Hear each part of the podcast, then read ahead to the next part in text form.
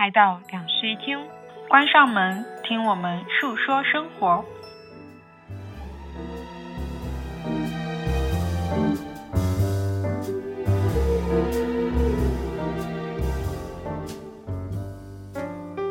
Hello，大家好，欢迎来到新一期的两室一厅，我是陈一日，我是 Sunny。这一期我们来聊一聊关于单身这件事情。嗯嗯，其实去年的这个时候，我们刚好录制了一期叫做《分手是单向决定，失恋是一个人的阶段反应》，那是一期我大概拖了大半年的失恋复盘。嗯，然后在那一期发出来之后，我们收到了非常非常非常多的评论。我看了一下，现在已经快差不多有六百条评论了，这是我们有史以来评论量最高的一条。对，就是一年过去了，这一期播客还一直有着一个后续的波浪，我觉得这是一个播客的力量。我跟你讲，我有个朋友啊，嗯，她其实是我之前一份工作的同事的女朋友，嗯，然后就是因为工作关系，我就认识了我同事的女朋友，但是就是一直都没有怎么联络，直到嗯可能几个礼拜前，她突然给我发消息说，她跟我的前同事分手了，嗯然后在也是也是跟我一样是可能突然的分手，嗯在分手之后就是反复的去听我那一期播客，然后就是说特别来感谢我，那期播客给了他非常多的撑下去的力量。哦，所以我现在依然觉得能录制那一期播客非常非常的好。嗯一年过去了，就是想来跟大家更新一下过去这一年的情感状态。当然，过去这一年毫无疑问是单身。嗯，也就构成了我们今天嗯这一期的主题。对，单身的越来越快乐，乐不思蜀。嗯，因为我到现在其实还一直都是在恋爱中的状态嘛。我自己空窗期是从大学开始，一直到大学毕业之后的几年。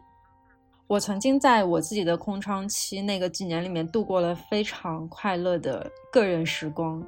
就是在那里面找到了很多从来没有过的乐趣。所以我还挺想知道你这个一年里面，在你自身的状态，还有一些心态，还有生活的选择上面有一些什么样的转变呢？我有一个非常明显的转变，就是我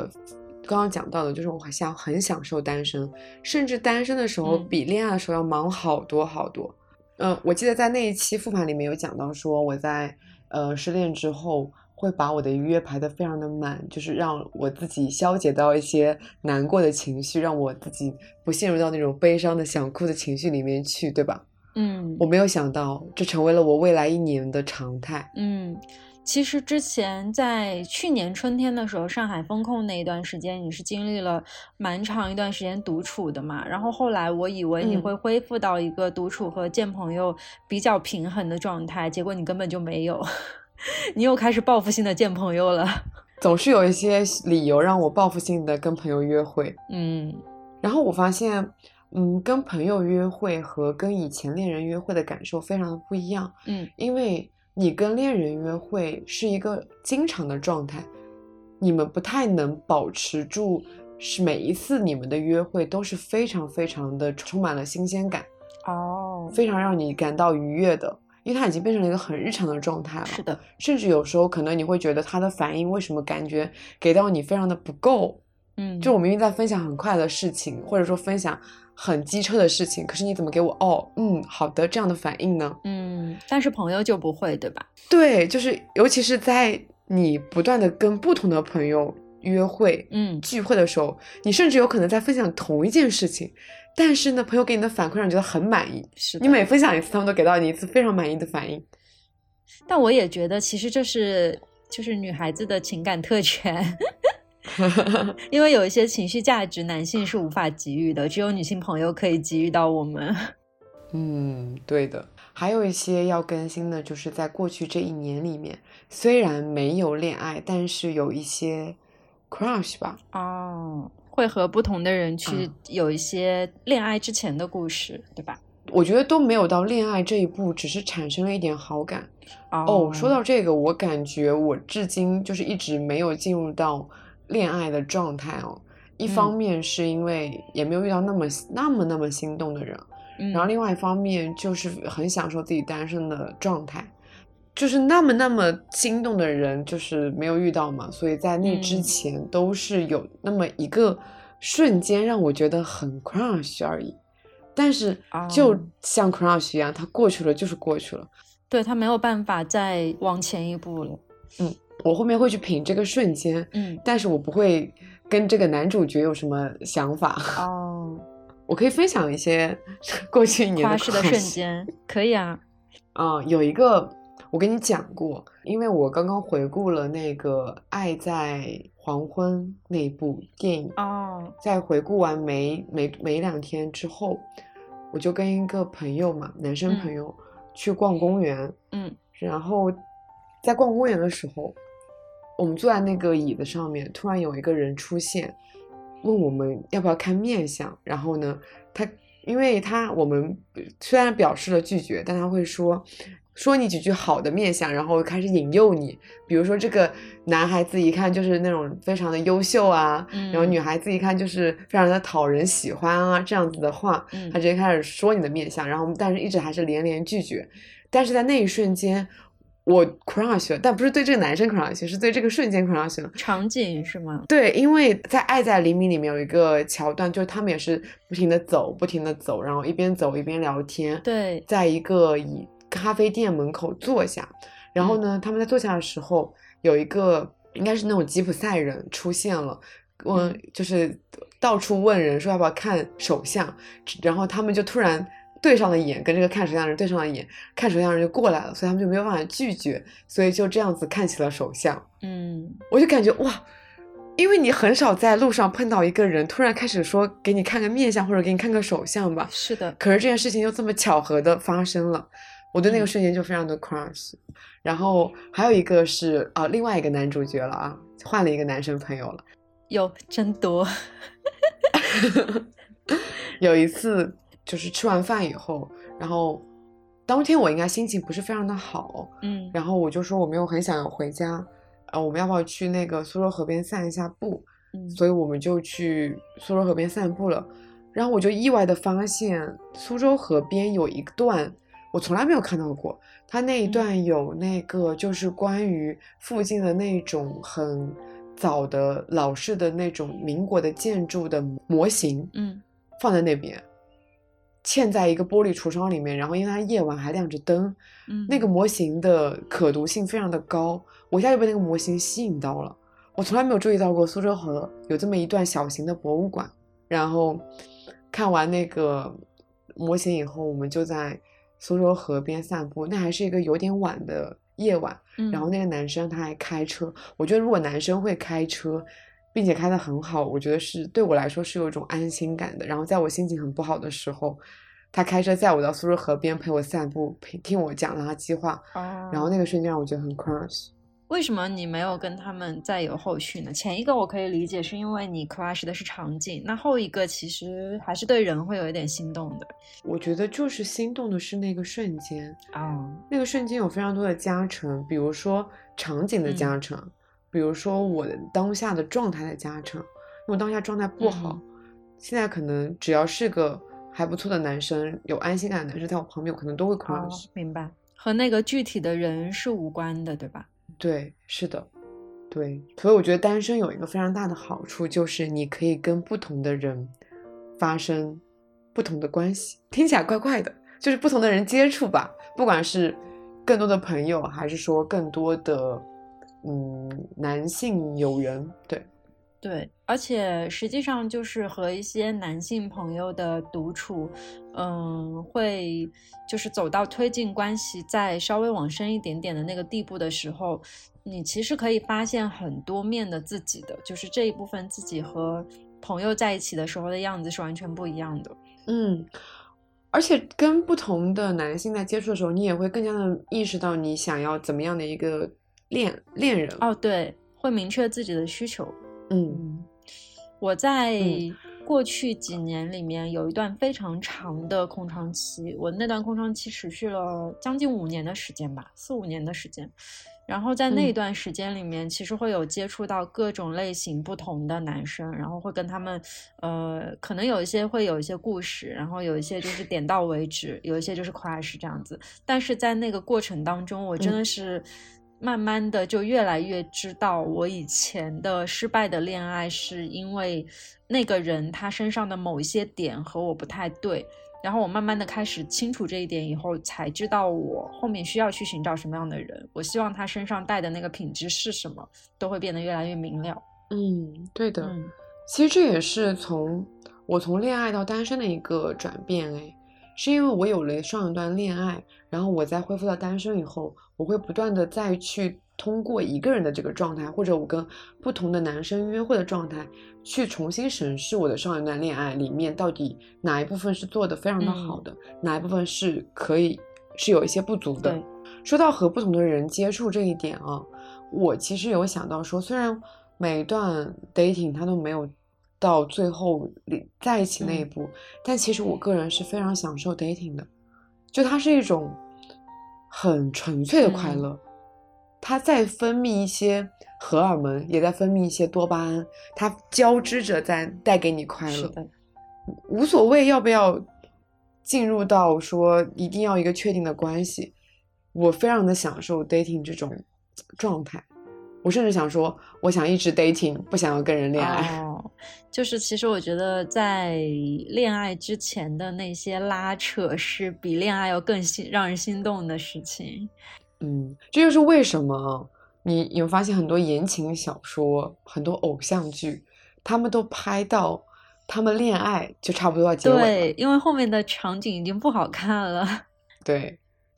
就是前面那些可能本来是冤家，然后慢慢的有了喜欢，或者说是从没那么熟，一点点的发展出喜嗯欢，那个过程才是最挠人心肺的。是的，连观众都比较喜欢看有矛嗯盾点、有起伏的情节。那不要说到现实自己去体验了。嗯，然后刚才就是关于和不同人接触点，我还想补充，就是、嗯我说我在这过去一年非常的忙嗯嘛，就这过去一年里面，我感觉我的社交不是说在频次上很嗯。高，它是在品类上很丰富，就是我见了很多可能有好几年没有见过的那种朋友，哦。因为你很空，就是你可能本来有一个新餐厅，你开了以后，你想要跟你的恋人一起去吃，但是现在他开了以后，你就想说，哦，有没有什么很适合的朋友想去约来一起吃？所以这一年，我感觉我恢复了更多可能原来已经有一点渐行渐远的朋友，啊，对，也认识了很多新的朋友。我觉得很多就是我其实个人是有一点点恋爱脑嗯的，哦，不止一点吧，我还蛮恋爱脑的。所以我以前在谈恋爱的时候会蛮想要跟男朋友黏在一起，嗯，然后因为单身了以后，感觉就是友谊的部分，在我的生命中更加的精彩了，嗯非常的好。对你把对一个人的精力会分给更多人，那同时其实也能够得到更多人的情绪回报。对，我在嗯空窗期那几年，真是得到了人生当中最多的朋友。后来感觉就没有那么有精力去交友了，因为那个时候，因为恋爱的时候最好的朋友还是自己的男朋友嘛，所以可能有很多更加细枝末节的事情，在对一个人讲出口以后就没有那么有表达欲了，所以会有一些朋友慢慢就渐行渐远，我觉得也蛮正常的。对我来说，我觉得就是单身有一个最大的好处哦，其实是你可以有非常充足的时间去和自己相处。你会嗯有这种感觉吗？就是在过去这一年里面，你可以经常去发现自己身上一些新的你从来都没有发掘过的特点或者是情绪。没有，没没有，你是因为全部所有的时间都分给朋友了，是吧？我太向外探索了，我觉得、哦，向内探索的部分都在风控期间做完了。我们两个其实是属于性格上面有一点是完全不一样的状态，因为你是属于那种社交能够给你力量、能够给你充电的人，然后嗯我其实是那种就是独处是能够给我充电的，社交的话它可以补一部分电量，但是如果过度社交，它会耗干净我所有的电量，我是这样的人，所以我在空窗期嗯。的时候会定期的去和我的朋友联络感情，因为我也有表达欲，我也有输出的欲望，我希望能够从他们那里得到一些情绪的回应，但是呢，我不会像你那样频繁的去见很多很多人，就是我向外探索的那个点是没有很多的，但是我会多了非常多和自己独处的机会，就是。几乎是，比如说每一个晚上回到家以后，我都可以拥有一段完全属于自己的，我不需要去回复任何人的消息，我也不需要跟任何人说晚安的这么一段时间。在这段时间里面，我可以静下心来去写东西，或者看书，或者是做手工等等，所有我能够想到的能够让我放松的事情，我都可以在这里做。然后我也能够在那一段时间里面找到自己。很喜欢的事情，我觉得很神奇的点就是，呃，曾经我在大学前几年的时候，其实都一直不知道自己未来要做什么，我也不知道我擅长什么。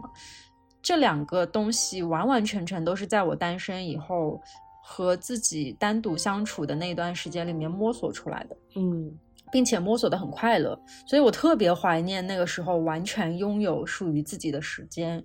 嗯，你说到快乐这一点，我是有很明显的感觉的，因为我刚才其实也有提到说，在恋爱里面人是非常容易患得患失、没有安全感，对，然后情绪不稳定的。不管是再健康的一段恋爱，我觉得都是会有偶尔这些时刻的。嗯，因为毕竟对方不是说呃可以完全读懂你的心，就是能百分百的那种配合。哦，对，我人生当中情绪最稳定的时期就是单身的时期。是的，当你单身的时候，你就不，你就无所谓对方到底在想什么东西啊，你就是你更多在意自己的感受了。对，所以我在这过去这一年里面，情绪相当的稳定，且他的快乐指数很高，他没有太多那种悲伤的低谷。嗯，就是。仅我个人的一个交往的状态来看，嗯嗯，主要是自己一个人的时候，不会接触到亲密关系里的那种冲突、矛盾，还有一些不良的情绪影响这些因素。嗯，我觉得在单身。状态下最好的点其实就是这个，因为过去这一年里面，其实你呃也没有跟你的亲密关系居住在一起。这里的亲密关系主要指的是你的父母嘛，就是你自己的原生家庭。嗯，这一部分其实，因为我觉得人最大的矛盾点和那个吵架容易发生的地方，一个就是原生家庭，然后还有一个就是亲密关系，基本上就是这两块儿。当当我们脱离这一部分，自己独自去到一个城市生活的时候，那真的是太快乐的独居生活了。我真的直到现在都还很怀念，我应该是一八年吧，就是第一次独居时候那段日子，太快乐，太自由了。嗯，不得不说，独居真的非常的快乐，是我从来没有想象过的快乐，因为这是我人生中第一次独居。嗯，感谢您哈，感谢您抛弃了我，让我拥有了独居的权利。义务怎么又抛弃你？自由，就是我不知道大家会不会有那种说什么跟朋友聚完以后回到一个人的家庭，觉得啊好空虚、好寂寞。我就完全不会，跟朋友聚会我觉得会很快乐。回到自己一个人家里面，觉得可以随时没有任何没有人管我，我就可以想躺下就躺下的这种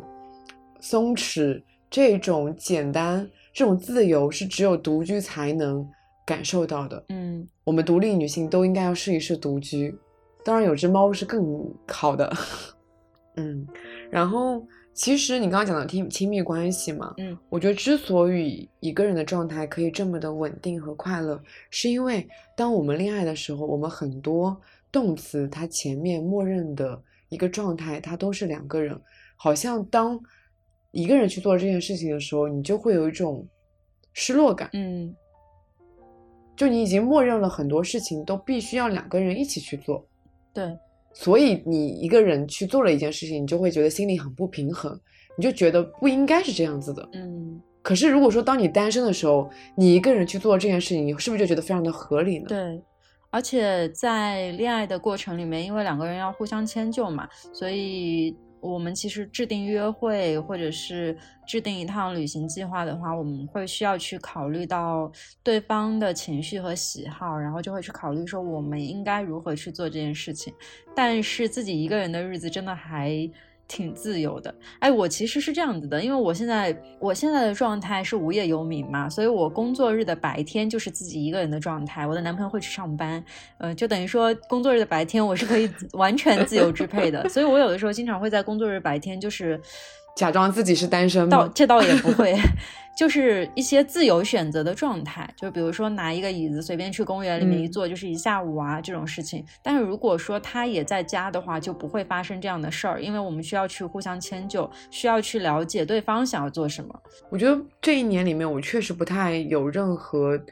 别人的想法、别人的意见在左右我，在让我去改变我的计划，对，甚至说，因为单身这件事情推动了很多我的选择。如果说我现在有一个恋人，他在上海，我们可能要考虑到未来，考虑到两个人之后的计划，嗯，那么我一定不会做出我现在要离开上海的选择。这也是我为什么没有离开上海的原因。对，包括可能之后人生如果说有更多的计划，如果说我计划要出国，嗯那么你势必要考虑到说你的恋人到底应该怎么办，把怎么办？对你们是要选择异国吗？还还是说怎么两个人一起出去吗？嗯但是当你一个人的时候，你就只要考虑自己就好了。是的，这点非常的重要。所以我就是太享受这种我一个人可以把控我所有的想法，嗯我所有的选择的时候，我就觉得恋爱好像就变成了一个可有可无的事情。我曾经有一段恋爱，我不知道你记不记得，我曾经有一段恋爱是，就是它的结尾是结在我们两个人的工作选择完全不同的这一点上。嗯当我们分手之后，我们两个选择了两条完全不一样的道路去进行我们的工作，也是在两个国家去工作，然后未来可能也就跟嗯曾经计划的完全不同了。就从那一刻开始，其实我就很明了，说我的选择是大于一切的，就是我对未来的选择是大于一切的。然后我现在的这一位男朋友，是我们嗯之前有聊到这些事情的时候，他对我所有的选择都是表示尊重的，所以我们不会出现任何的歧嗯义。包括说在出国这件事情上，当我想要有留学的念头的时候，他的意思就是你放心去，我等你就好了。所以人还是很重要的，我觉得。嗯，对。但是不管在恋爱还是在单身，我觉得取悦自己都应该是排在第一位的。对的，你应该先取悦自己，然后你再去考虑说怎么样去平等的尊重对方的前提下去做一些选嗯择。说到取悦自己这件事情嘛，我感觉就是在过去的语境里面，好像“松弛感”这个词还蛮红的。嗯当人处于一个一个人的状态，就是取悦自己的状态的嗯时候，人不可能是紧绷的。我过去这一年里面，嗯，我觉得我整个人是有变松弛的，你有觉得嗯吗？虽然可能本来你本来就挺松弛的，也比较的 啊，本来就较为的松嗯弛，但是你你不会觉得我们以前在恋爱的时候对话里面，我会跟他跟经常跟你抱怨，就是抱怨一些更多的烦恼吗？嗯但是你不觉得在过去一年里面，我很少跟你讲什么我的很大的烦恼？是。的，然后我感觉在过去那一年里面，你的状态其实也变得了变得松弛了一点。嗯，我主要可能是因为单身，我觉得你的原因可能是因为无业。你 说到了精髓，就是没有工作和没有恋爱，我们就没有烦恼。真的很快乐。嗯，对，就是这其实算是，嗯，越级的，我觉得一个比较比较高级的一个事情了，很难很难，就是很难要求所有人都去做到，因为做到说你要单处于单身，或者说你处于无业的状态，单身还可能好一点，大家毕竟恋爱的人总是比不恋爱的人要少的。嗯嗯说到松弛感这件事情啊，我觉得对于我来说，嗯、我所接触到的后来让我越来越松弛的两个点，一个是我会越来越去关注自己的感受，我会把自己放在那个最优的选项上面。因为我很久以前其实算是一个讨好型人格嘛，我会把别人的需求放在我的需求前面，但这是一种非常累并且很内耗的行为。后来，当嗯我受到朋友们的尊重，然后在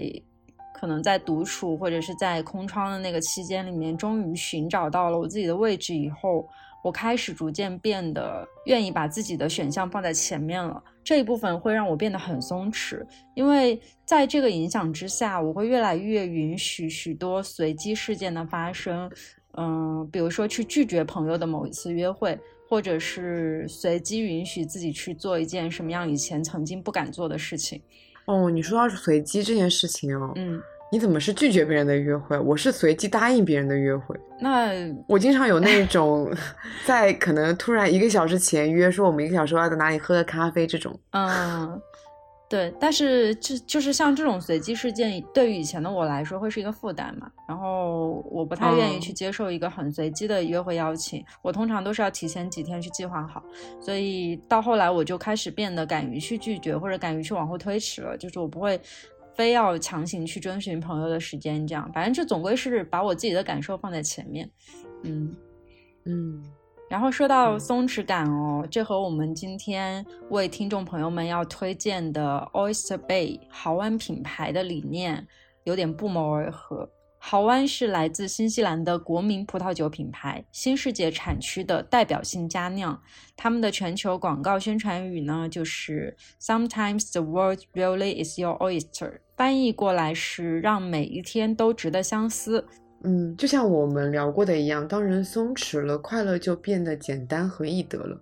葡萄酒好像一直以来都被看作是高端啊、商务啊或者送礼的代名词，但是豪湾就希望大家把关键词放在悦己上面。喝酒是为了让自己更享受当下的乐趣。豪湾品牌方在官方天猫旗舰店 Diligent 酒类旗舰店准备了两室一厅听众特殊优惠，四月十六日起至五月七日。在 Diligent 天猫旗舰店加入会员，再下单豪湾长相思和霞多丽酒两支装，报暗号两室一厅可享专属会员折扣，再加赠品牌爆款豪湾黑皮诺七百五十毫升装一支，所有优惠叠加合下来可以折到三百二十八元，得到三支好喝的葡萄酒，非常划算哦！欢迎在 Show Notes 直接打开淘口令访问。谢谢豪湾赞助本期节目。谢谢。我们好像每一次聊这种情感类话题，都需要一点微醺。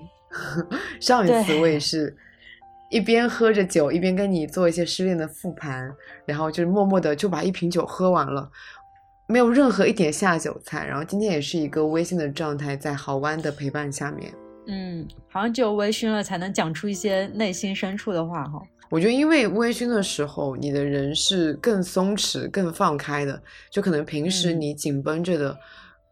就是你封住的一些内心和你封住的一些口，会在这个状态下面不自然的、不经意的就流露出来了。是的，嗯，好，那我们再继续聊回单身这件事情。我在以前的空窗期里面哦，感觉跟这一次空窗期可能还蛮不一样的。嗯，我是觉得一段恋爱越深刻。它后面的空窗期就会显得越重要，嗯，因为我以前都是那种谈过那种小打小闹的恋爱，嗯，我就觉得空窗期没什么，就是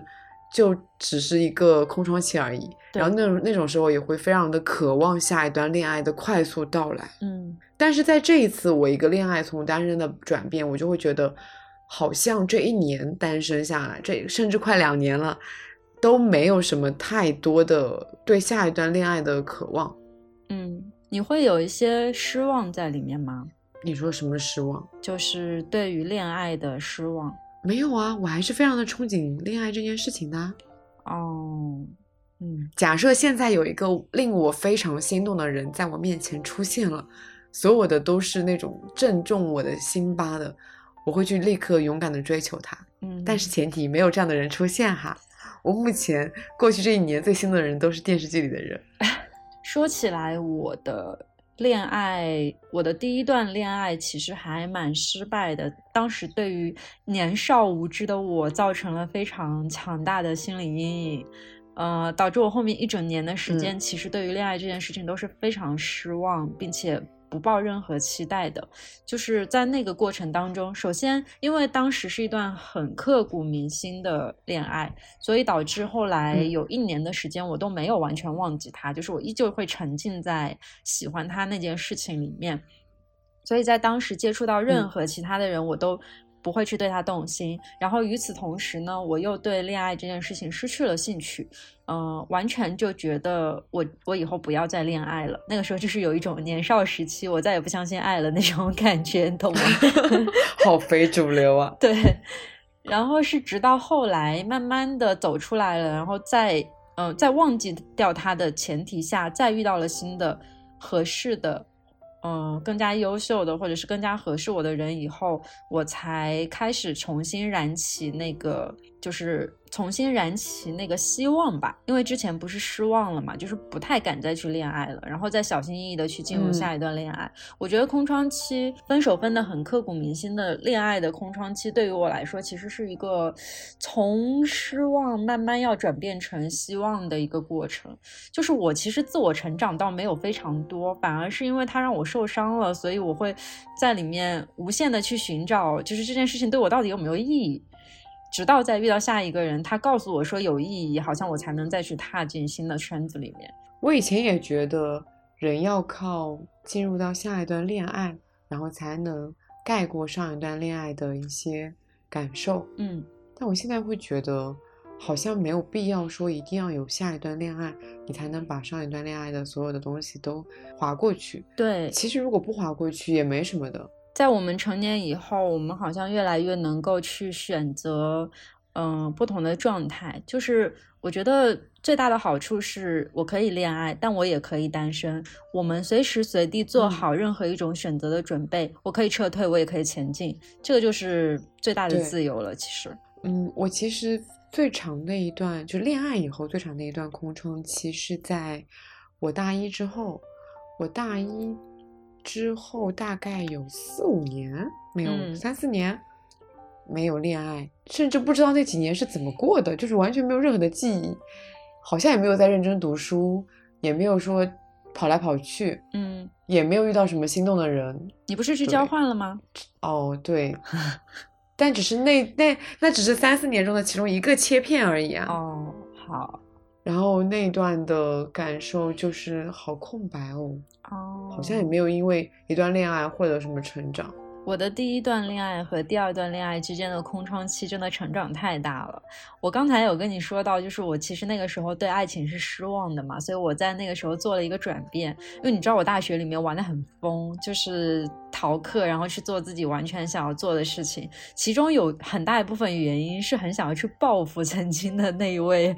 就是。呃，使我伤心的这一位男生，就是觉得如果我能变得更好，再出现在他面前的话，他会配不上我，就是会有这种报复心理。所以当时抱着那种报复的心态去干了很多自己很想干的事情，然后也确实获得了一些成就吧，然后成为了自己原来想象的那个蛮优秀的人。我后来其实都觉得我还蛮感谢他的，就如果没有他的话，我不会 存在这个报复心理，因祸得福，对吧？对，长大以后不会有这种很极端的想法了。但是那个空窗期，我真的还蛮到现在为止都记忆很深刻。所有的情绪其实都还是依托在他的身上去产生的。哦，嗯，那我也有，那我还是有点报复心理的。我前男友跟我分手的时候说我不爱喝酒，我分手以后报复性喝酒。哦，所以这才接到了豪湾的广告呀。哎，因祸得福。对呀。你刚刚不是讲说空窗期让你获得了很多的成长吗？嗯，我感觉空窗期的确是一个能让人体验更多生活的好时候。对，虽然说你不管恋不恋爱，你都可以体验生活了，但是因为你在空窗期的时候，你的精力就特别旺盛，这是第一点，我刚刚讲过了。然后第二点就是你可能刚失恋。刚回归到单身，你会有那种想要拼命的去抓紧时间玩的那种想法，所以这种时候特别体想，特别有想法，说你要去干任何的事情，这个这时候任何事情在你面前都是无无所畏惧的，所以这是第二点，你就可以去体验更多的生活。然后第三点就是因为你空窗，所以你就只要在乎你自己的选择，你想做就做，就所以你就可以去毫无顾忌的就放手去做就好。是的，不过在我看来哦。你其实是一个不管空不空窗期，你现在应该也还蛮享受体验生活的人吧？嗯，是这样，没错。哎，但其实我以前有被困在恋爱中过，是现在这段恋爱吗？不是，是以前的。现在是因为已经长大了，然后知道自己选的人是什么样的，而且他也会尊重我，所以我依旧能够过就是我单身时候使我快乐的那一些事情嘛，就是我现在依旧可以做。但是我曾经是有过被困在一段恋爱当中，呃，被对方所怎么说呢？限制，就是他会限制我去做一些我很喜欢的事情，然后并且告诉我说，如果我做这样的事情，他会没有安全感。嗯嗯，所以在分手之后，我会报复性的做很多自己喜欢干的事情，然后疯狂的去逃课、去旅游等等，去认识人。总之就是曾经不被认可的一些事情，实际上都是我很喜欢的事儿。然后直到分手以后，我才有机会去做这个事儿。但是，嗯，因为那段恋爱确实是不太好，而且很很不成熟的恋爱，所以长大之后。遇到一个相对来说就是比较符合的人以后，你才会发现，就是说你单身时候的那些快乐，在恋爱当中依旧是存在的，他们根本就不冲突。嗯，我们上一次聊情感话题，其实是在情人节的时候，呃，拉了我的朋友明明，嗯，聊了一期，其实也是在聊单身，对，但是在聊为什么他过去的三十年一直选择单身这件事情，嗯。然后在其实那一期，我收到很多反馈，是都还是在说我很凶，哎，气死我了，气死我了！会觉得我在盘问他，会觉得为什么说一定要敏敏要一定要让敏敏去恋爱？嗯，其实我不是这样子的意思。包括我自己个人现在状态也都是非常的单身主义者的人，嗯，我很享受单身，也很鼓励大家单身哈，也没有什么好鼓励的。对，嗯，但是我还是坚持我的观点，就是像那一期标题里面讲的说，所谓恋爱，谈了还是比不谈好。嗯，它是一种体验。如果说我是一直一直单身，没有说我去经历过恋爱，然后再回归单身这个状态，嗯，我觉得不会有这些改变的。嗯，我就只是一个母胎 solo，恋爱到单身的转变，它跟母胎 solo 是非常不一样的。你能对自己，不管是向内还是向外，它都有更多的一些变化、一些进步。你可以在一些情绪的大起大落当中，看到自己曾经就是只有一个人在的状态下没有出现的那个自己。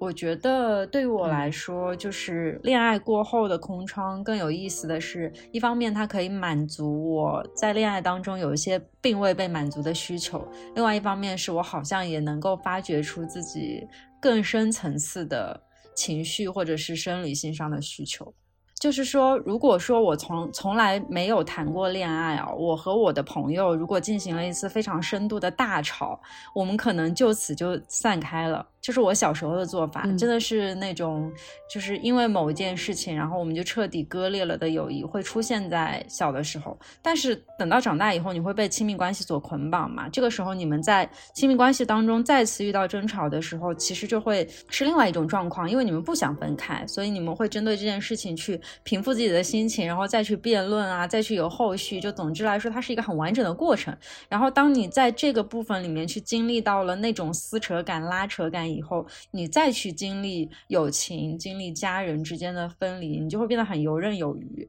因为你已经经历过那种最紧密的关系的拉扯了。所以后面再处理那些关系，你就会发现一个跟曾经的幼稚的，然后很决绝的你完全不一样的你。我在你这个观念里面赞同一部分，就是你在经历过爱情之后，你会更加游刃有余的去处理友情跟亲情。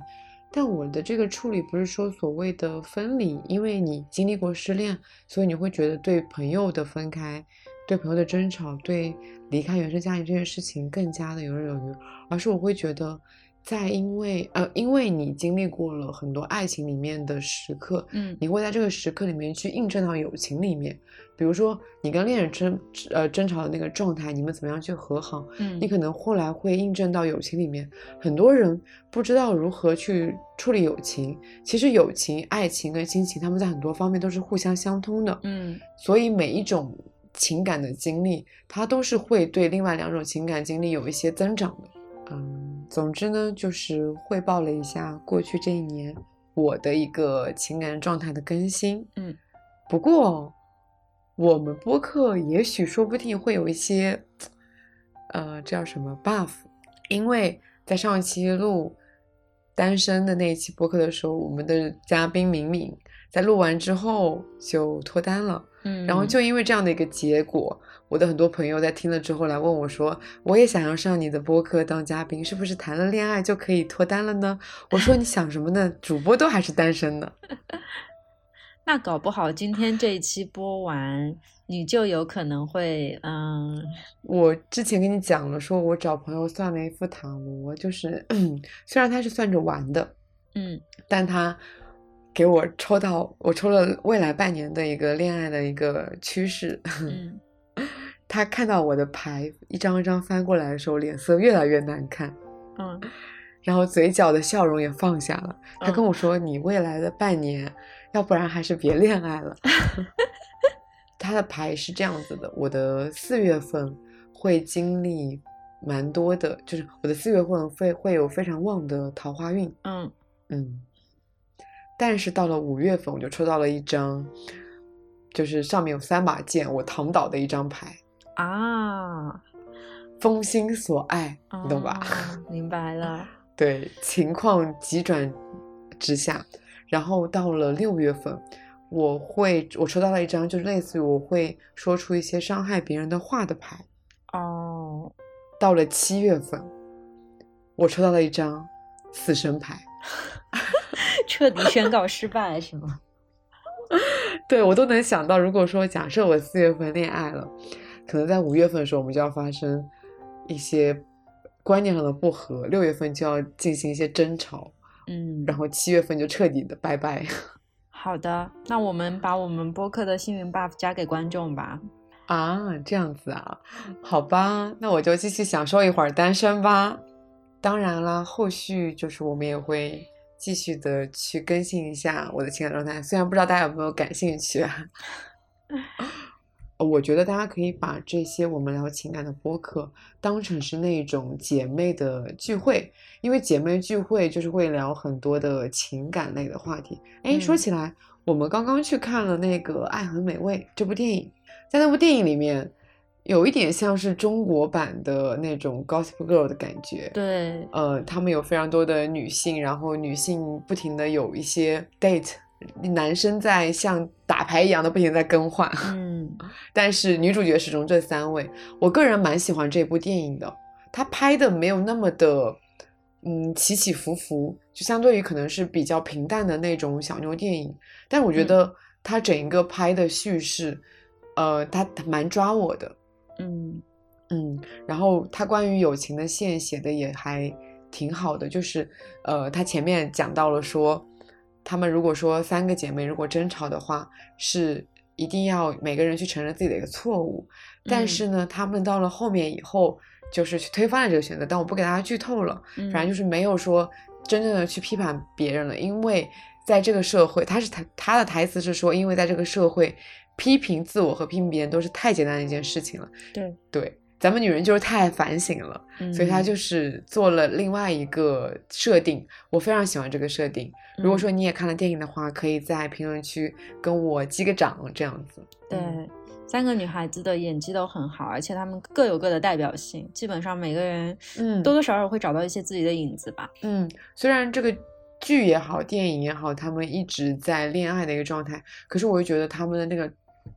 关于自我的那个部分，自我探索的部分做得非常的好。嗯，就是不管是在职场上说，还是说在情感上面，他们都在做更多的自我探索。这些自我探索这件事情，只要你活着，你就是不会停止的，不管你几岁。对，不管你是恋爱也好，单身也好，好，那我们这一期播客就聊到这儿啦，好，我们下期再见，拜拜。干杯，拜拜。欢迎在小宇宙、喜马拉雅、汽水、网易云、苹果 Podcast 订阅两室一厅。如果你喜欢这期节目，可以在评论区与我们互动。感谢收听，晚安。被你修補。從前那一位，永未能做到，是你去唤醒我，努力才能被但回头目睹你為我好，自己不好。我這幸運兒合着眼睛，只得你沉重身影。如果這記憶非愛情，連天都不會太高興。莫非可終身美麗，才值得勾勾手指發誓？只感激敬礼，斗你知己才是虚伪。